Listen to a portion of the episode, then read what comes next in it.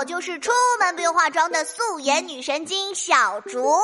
最近呢，新的一轮再也不相信爱情事件大面积展开，因为比尔盖茨离婚了，这将成为史上最贵的离婚之一。这句好像是病句哦，小编。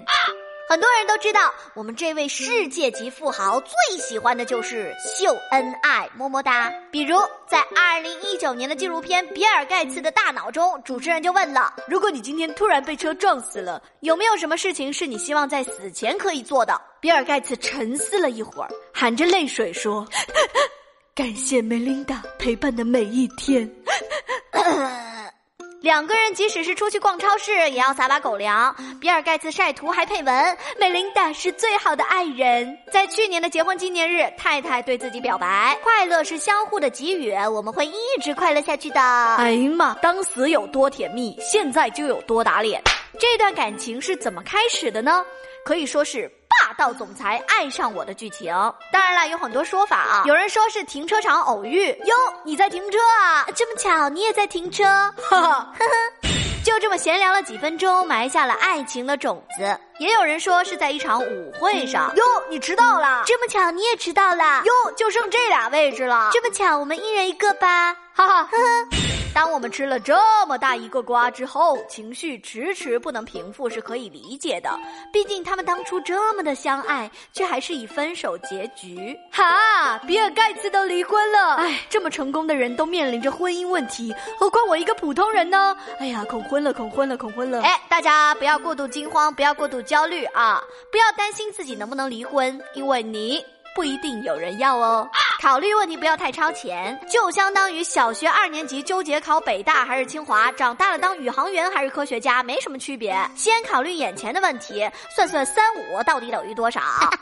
你不一定嫁得出去，你也不一定娶得到媳妇儿哟。这段话实在太恶毒了。（括弧以上这段话纯属拥有幸福的小编个人观点，和主播无关。）（括弧完）接下来呢，这个问题就十分的有趣了。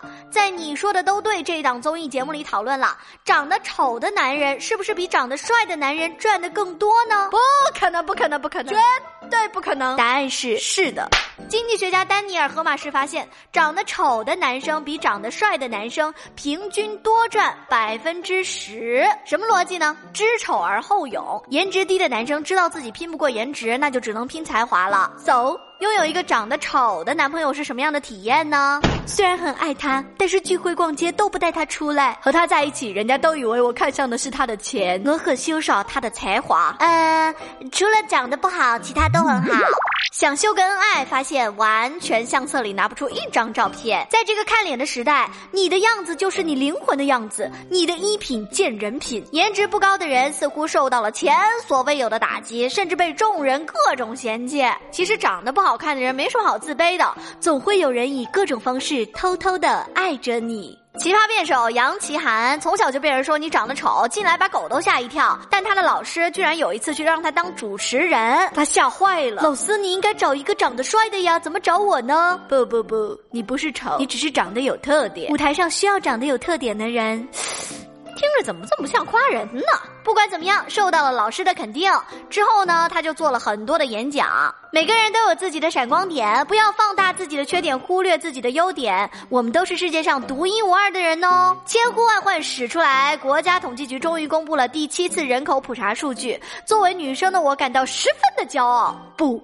傲娇，中国男性比女性多出了三千万。我就是怀着这样的理念，坐等男生把我捧在手心，结果单身到了现在。在我一直纳闷，难道三千万男生都没有看上我的吗？数据又给了我答案。在这三千万人里面，如果我们只看适婚男女，二十到四十岁这个阶段，男性只比女性多出了三百万。